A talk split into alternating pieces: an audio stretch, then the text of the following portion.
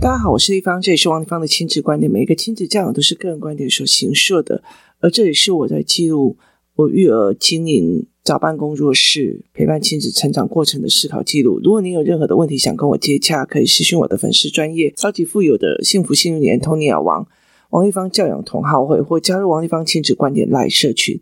跟许多的父母一起聊天哦。那接下来讲一个议题，蛮有趣的。有一天呢，工作室里面有一个妈妈，她就发了一个讯息哦给我，然后就跟我讲说，小孩升上五年级之后，功课变得好多。然后我就看到一张满满满满的联络簿，上面写满密密麻麻的交代事项哦。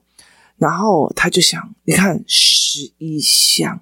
好可怕哦！然后你知道吗？这种东西哦，是一向会激起父母的恐慌，你知道吧？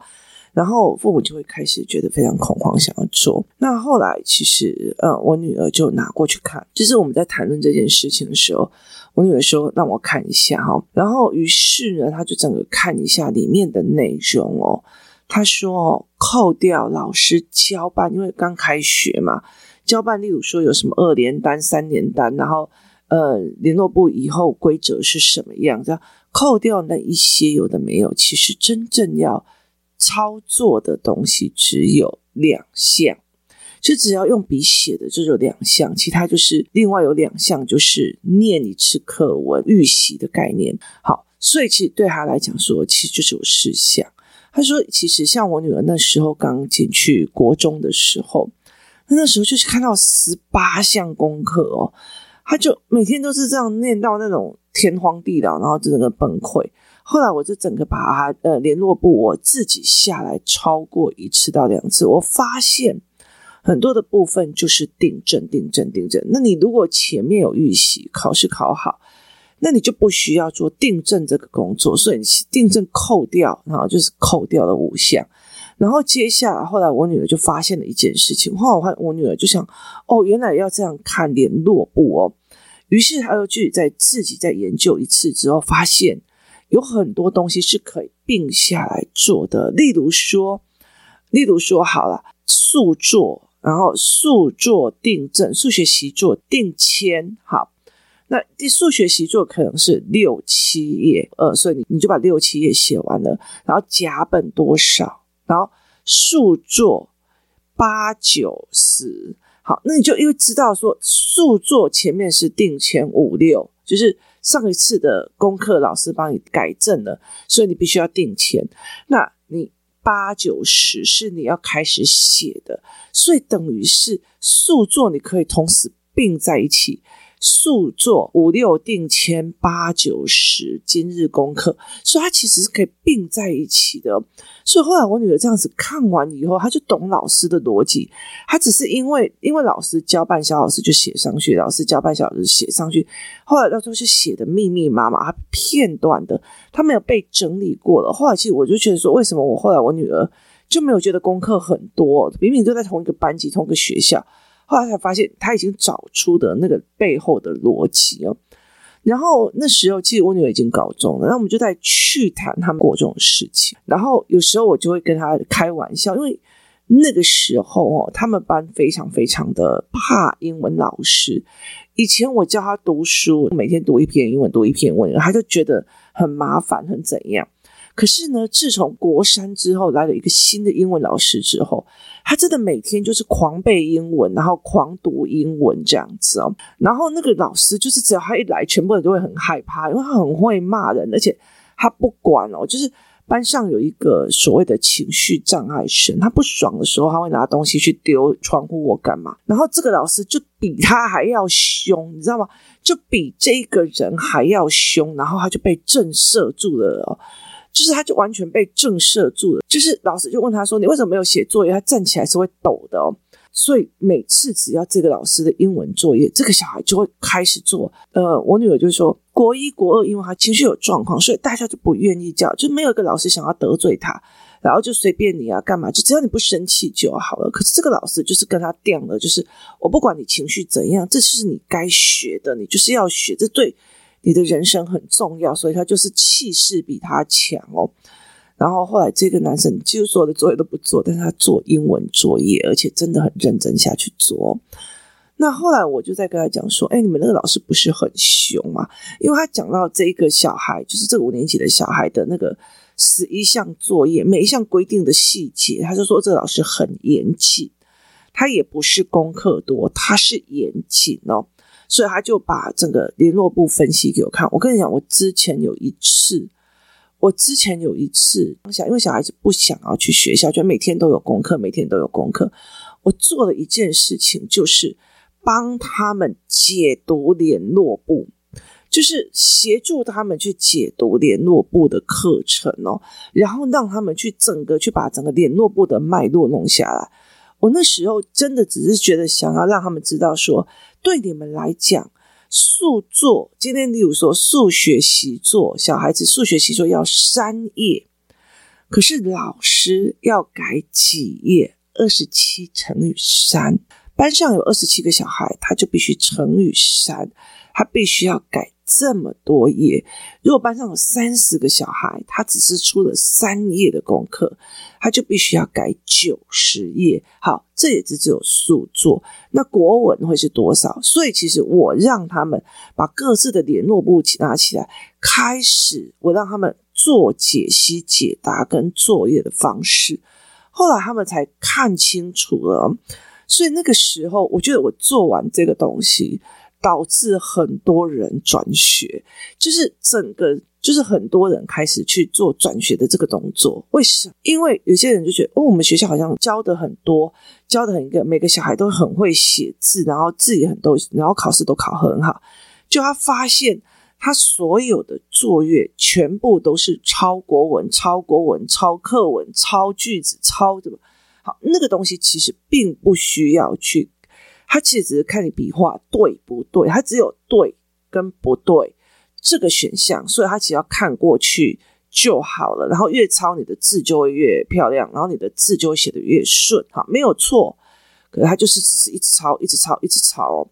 然后后来我有看到一个老师的联络簿，他会先叫你预习。就是如果星期一叫你预习自然的某一天，星期二就正式上课自然，然后接下来就叫你复习，星期三就一定会有自然复习，然后星期四就有自然的小考，星期五就会有自然的，就是推论的评量，就是它它其实就是一个脉络做下，它的国语也是这样一个脉络，先教生字，然后接下来生词。然后接下来阅读理解，接下来小考你的国语在这一课，然后接下来再评量，就是除了听写单字之外，还要整篇阅读评量，它很费时费工。为什么？第一天你要用生字，第二天你要他改他的造词，第三天你要改他的阅读，就是思维跟造句，第四天你要看他听写写的对还是不对，第五天你要看他说的阅读理解对不对，然后还有其他的教案。所以它是一种叫做螺旋式的教学法，它在每一个礼拜、每一个学科，它都用螺旋式的在出呃所谓的联络簿。所以后来其实呃整个弄下来以后，带领了非常多人，就是转学。转学的原因是在于是，我以前觉得我的小孩的呃学校还不错，还 OK。为什么？因为他。呃，小孩写作业都很快啊，小孩怎样有的？后来再看那个别人的呃作业的方式，跟他们的作业就是一直在叫你写，一直在叫你抄，所以他就一直在呃罚写、罚抄、罚写、罚抄。那有没有算自然的部分、教学的部分、社会的教学部分？零，就是大部分就国语、数学都有规，而且都是抄跟计算，就是有标准答案，你只要对答案勾勾勾打勾打对就好了。那其他的所谓的操作性的东西，几乎就是比较少哦。所以后来他就会觉得说这样不行，呃，很多人就赶快跑。那甚至有没有联络部的那种自由学校，你完全不知道学校教了什么，小孩懂了什么，他现在的螺旋式的概念是什么？所以其实在这整个过程里面，他们就有做这样子的状况。所以很多东西就是你不要只看表面，表面今天功课很多，今天功课很少。有没有办法下去分析？有没有办法下去思维？这件事情是非常非常重要的。所以，呃，其实他都在做所谓的解决方法的这个思维。那后来其实我们就开始聊天，聊到了这一件事情，就说啊，那个老师好凶，我就说，呃，那个谁说他们老师很凶啊，然后会凶什么什么什么，然后我就说，哎，你们以前的英文老师也很凶。我女儿看着我跟我讲说，妈妈，我好喜欢这一个老师哦。那我就想说，他是你整个国中生来最凶的一个老师，你为什么会觉得最喜欢他？那他就跟我讲说。妈妈，我真的超喜欢这个老师，我对他的敬佩是非常非常的深。那我说，那你怎么推论的？他就跟我讲，首先他很凶，他真的很凶。例如说某某人，他每次就是老师，我好爱你哦，抱抱，然后就抱抱这样子。然后可是说，昨天作业谁没写？这个要抱抱的一定会站起来。然后呢，他就跟他讲某某某，你每次看到我热情如火，可是你从不写英文作业。我不希望你对我热情如火，我希望你把你的作业跟你的学习做好。那他跟我讲说，班上有一个男生在国中二年级的时候，他的爸爸妈妈就跟他讲，你只能去旁边的那个职校上课，因为你你读书读得不好，你只配去那里。于是他这个小孩就整个放弃了。每天在那边画画干嘛了的没有的，然后就完全放弃的。这个老师会一直一直劝他，我觉得你还有救，你为什么就把自己当成没救之人了？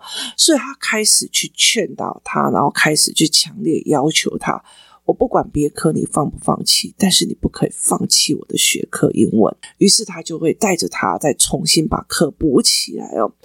然后呢，他会开始做大数据。我后来其实在我女儿毕业了，然后他才告诉我他对这个老师的观察。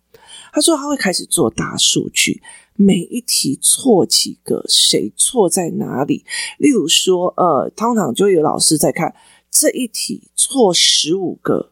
为什么会错这么多？于是他就会把这十五个人的名单拿下来看是为什么错，然后他就会去讲解，然后会顶金这几个人说：“那你这样懂的吗？”然后再用同样的东西再去再考他们一次。那呃，甚至他会觉得说：“你今天你英文很好，那你为什么会忽然掉下来，或者是怎么样哦？”所以在这整个过程里面，他会用数据呃方法去做。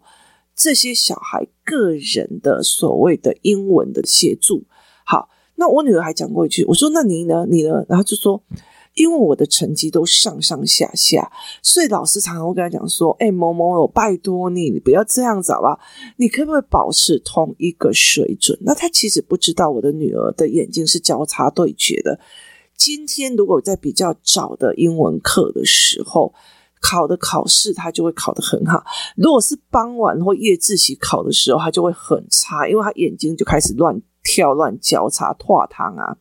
他疲劳跟非疲劳，呃，成绩会差很多。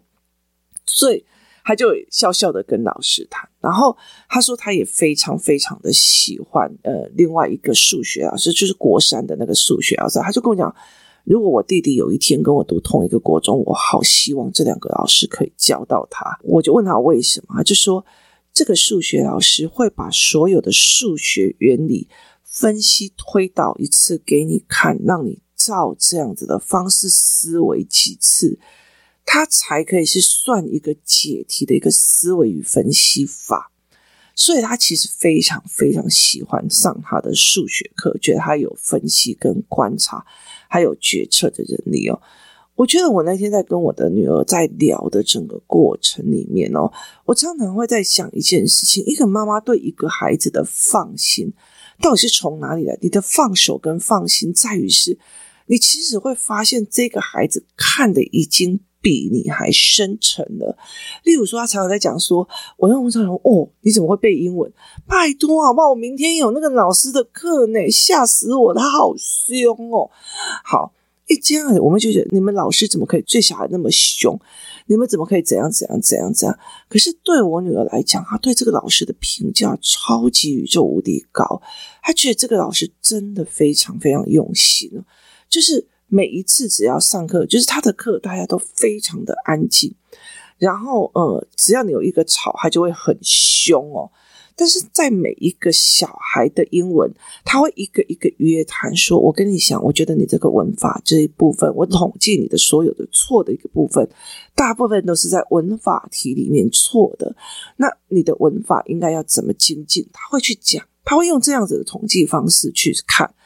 然后呢，呃，他就跟我讲说，他会去一个一个约谈。那那些放弃的孩子，他会一个一个去跟他讲说，你没有要放弃的权利，你不可以放弃这一科。你如果不会跟不上，老师教你哦。所以他在这整个过程里面，我女儿跟我讲说，对，他凶，但是问题是，他真的为学生。很好，他真的是站在学生的立场去做事情。那凶跟所谓的你作业没有交这种凶，他不是在骂你，你这个人怎么这么烂，而是你怎么可以放弃自己？你怎么可以不做该练习的时候？就我给你的练习，你为什么不做？你这样子会让你少练了一篇文，少背了几个单字，它就会影响到你的人生。所以他在整个过程里面，他整个踩的一个，他不管他凶还是他骂人还是怎么样，他踩的一个非常大的一个立场，是我要让我的孩子们往前走。所以其实我女儿在跟我谈这件事情的时候，她就说。我发现了，他会统计所有学生错题在哪里，然后一题一题的讲解。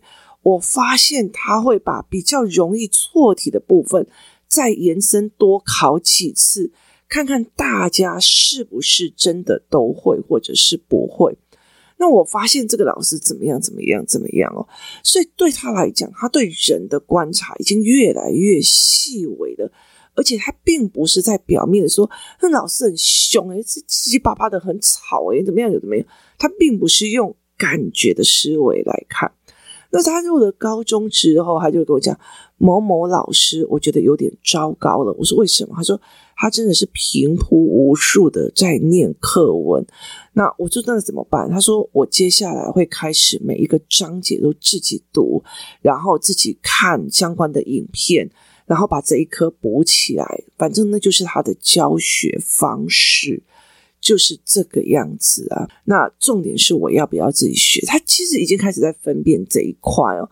那他有一个选修，选修到一个呃所谓的财经思维。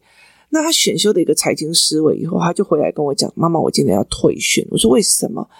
然后他就把他对这个老师，而且我跟你讲，那个是一个超级名校里面所聘请出来的人哦，这名声非常的，就是他的所谓的背景，非常会让很多人就是哇塞，这样子的高中，然后选了一个非常这么有名的大教授，这样就是大学教授来。可是他跟我分析的这个老师第一堂课，他讲的内容，他讲的事情跟什么有的没有，他说。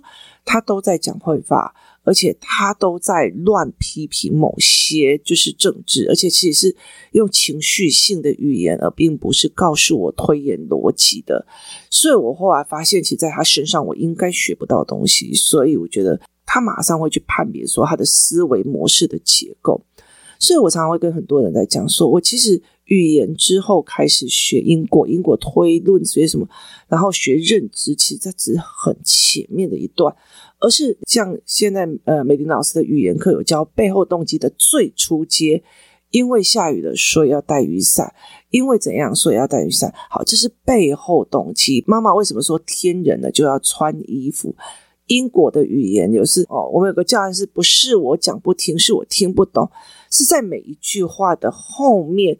去听懂妈妈在说的意思的因为跟所以，那前面是这样教哦。我妈妈说天气很冷，你还不赶快穿衣服？好，这个东西是哦，因为我妈妈说天气很冷，她关心我。如果是路人，应该不会去在意我今天穿短裤还是短袖出门。所以，因为她关心我，所以给我这一个建议哦。所以，你去怎么去看一件事情的，它是很重要的。所以，其实这样子慢慢弄下来，我的小孩。他可以慢慢的去把一个人的分析越来越精进跟透彻。然后他一概就讲说，这个教授不行，虽然他是这么有名名的学校出来，很多人都要抢修，所以我退选一定非常有机会哦。所以他马上去退选，然后他就把他的这个呃教授的语言啊什么有的没有，他分析结构告诉我，这个人不行，大课不能上哦。所以，可是对我们来讲，我们以前有那种。你去上了以后，然后上到一半就觉得一起在攻杀哦，然后你加退选也来不及了，那甚至会觉得，哎，学长说这个这个教授的学分好混，所以你就去选那个，虽然他从头到尾也攻杀，你懂听不？甚至他讲的话其实完全不符合逻辑哦，所以你还是会把他逼的吧，因为反正就是要学分嘛哦，所以对他来讲，他既不是这样子在想的哦，怎么去把一件事情看到比较后面？然后怎么去看他原本的背后动机是什么？那去看呃别人细微的他在胸的后面是什么？其实是一个非常非常重要。那我女儿就讲了一句话说：乍看之下，有些人他就是我们呃班班上那个情绪比较障碍的那个，他气起来就开始摔东西，然后他又人人高马大。那所有的人都哦，那好啊，那你就不要啊。那么、呃、老师就给你通融啊，因为是你啊，呃，因为你有怎样，这所有的通融都是造成这个孩子问题更大的一个原因。那我女儿就跟我讲说，你看这些老师所有的通融，造成这一个，就是他这个同学后来真的是越来越嚣张。然后想去就去，不想去，永远都挂在网络上。啊老师也给他通融说：“哦，可能他情绪不好，所以不想来上学。”就给了非常非常多的通融。可是只有这个英文老师，不管我的课，你就是要过来，我不管，因为这是你的前途。你的情绪是你的情绪，你的前途是你的前途。你会不会一个东西？你有没有能力是一件事情，你的情绪是另外一件事情。然后也加上他们班上有一个男生很会敲代气，就只要这个男生快要生气起来，他就哎来，亲爱的，我们出去外面聊聊。他就哎，不要给老师这样子麻烦了，大家都是想要往前嘛。好，就是类似这样子去把他敲起来，这样。所以其实后来我女儿蛮欣赏那个男生，也蛮欣赏这个老师的。她就觉得，呃，不会因为他情绪怎样，你就给他一个东西，用通融的、慈善的，好像同理别人的方式。其实事实上，你有没有帮到这个孩子是没有的。那那个时候，我觉得，呃，昨天在听我女儿在分析这件事情的时候，我其实开始慢慢的去，呃。对我自己的女儿产生另外一种不同的，我就觉得哦，这小孩真的长大了，就他在对人的分析跟人的思维模式，已经开始变得进入了一个不是用感官的方式去评量，而是用思维模式在评量，而且他看懂了那些所谓的。哦，我给你一些通融，因为他是特殊生，我给你一些通融，我给你一些怎么样？我给你一些什么样？那些所谓所怜悯或通融会，我女儿会觉得那是他们觉得他们自己通融别人的，他们呃用了别人的，那产生自我的光环，而不是真的对这个孩子好。就是我其实也可以包容非常多的父母啊，你就是说不会啊，这样妈妈就是怎样。可是我问题在这件事情对孩子是好的吗？那我的女儿在这整个过程，她就说那些所谓的包容，其实对我来讲，其实蛮害了我这个同学的哦。可是，一直到了三年级的这一个英文老师，才让他理解了一件事情是：你真的对人好，并不代表你不通融他。他们慢下来的，他们从一年级、二年级就放弃了。当他慢下来的这些东西，他还是其实去帮他们把它补起来。所以后来，其实我觉得，嗯，这几个老师他影响他非常非常的大。就是他看到另外的一种操作手法，他也看到为什么我妈妈会这样子操作这些事情，是不是这件事情到底是你大人要安慰，还是你小孩真的需要？所以，其实例如说，你们去参加非常非常多的课程。什么画画课，什么什么有的没有的啊，什么很多的那种。那其实说一句比较值得，就是哇，好炫哦，好怎么样哦？但那个东西，然后拍照给父母看，他在取悦父母，还是真的在教导孩子？这两件事情是必须要思维的哦。所以在这整个过程里面，我后来发现，我的女儿开始在看这件事情，这些所谓的通融，这些所谓的包容，这些所谓的你慢一点没有关系，他真的对为这个孩子好吗？这那个老师很凶，逼的老孩子都一定要来上学，但是他也知道这小孩慢了，但是他没有说没关系，你慢慢来没关系，而是他真的下去帮这个孩子。我知道你的车子慢了，是因为某个零件抛锚了，所以我回去陪你修，修完了我还帮你推车推上去，而不是好啊，那你就慢慢来啊，等你心情好了再来。你理解的意思吗？这很像就是说，全部的人都在开车，全部的人都在开车，后面有一台车，它陷入了泥沼里面了，它陷入一堆泥里面，你跟他讲哦。你一定很挫折吧？你一定很难过，你一定情绪很不好吧？没关系，我通融你，慢慢来。好，你有很大的光辉，可是问题是在于是，你有没有下去帮他推出那个泥沼？所以在这整个过程里面，给我起来，你就给我加紧油门，你加紧油门，你一定要在里面吹油门，因为你陷入泥沼了。我不管你，就是给我狂推油门。我在后面帮你推车，你用这个概念去思考这个老师的概念，你才可以逻辑出来说：好，你慢慢来。这个孩子他就已经开着车陷入了，你知道，气在那边骂三字经。你不要生气，你慢慢来，我同理你。你就是很生气是吧？你真的很生气是吧？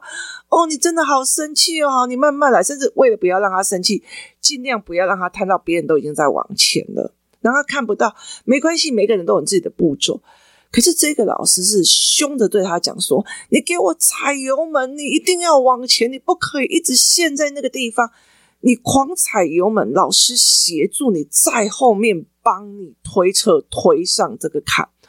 我觉得这个东西，你再去看所谓的教育操作的所有的逻辑，你就会很清楚的去理解这个概念到底是什么。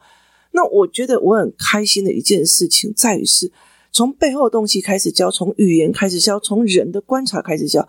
我的女儿今年高一，她对她国中三年级的这几个老师的推论跟分析，她解出了这个答案。她所有的东西是在 push 你往前，而不是在享受自身的光环。看起来全部的人都会骂她说你就很凶，很干嘛？可是对他来讲，他觉得没有，我一定要帮小孩往前，不管用尽任何的方法。那呃，他就说我最喜欢他的另外一点，就是有些老师，因为他享受光环很重了，然后有人就玻璃心，他就会说：“哦，我上一次啊，在路上啊，在哪里看到某某某，他都没有跟我打招呼。那我看到某某某，他他没有跟我打招呼，那我女儿很容易脸盲，你知道。”可是这一个老师啊，就讲说：“哎、你们看到我不要跟我打招呼，我大部分都在想哪个小孩的什么的状况。而且我跟你讲，我教那么多班级，我有时候会忘记你们名字，我反而会觉得我叫不出你们的名字，很对不起你们。所以你们不用打招呼没有关系。那老师没有这么的玻璃心，所以其实对我女儿来讲，她就很欣赏这个老师的个性。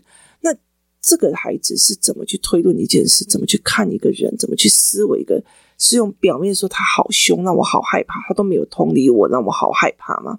我觉得我女儿的这段事情跟她带给我的启示，我觉得可以让很多的人去重新思考一下，我们对人的评价、对人的观察是不是真的合理化？那当你的孩子可以去观察这样子的人的时候，你就会慢慢的清楚，当他越来越练的更多的时候，他被喇叭狗丢的机会就会比较少了一点点哦。今天谢谢大家收听，我们明天见。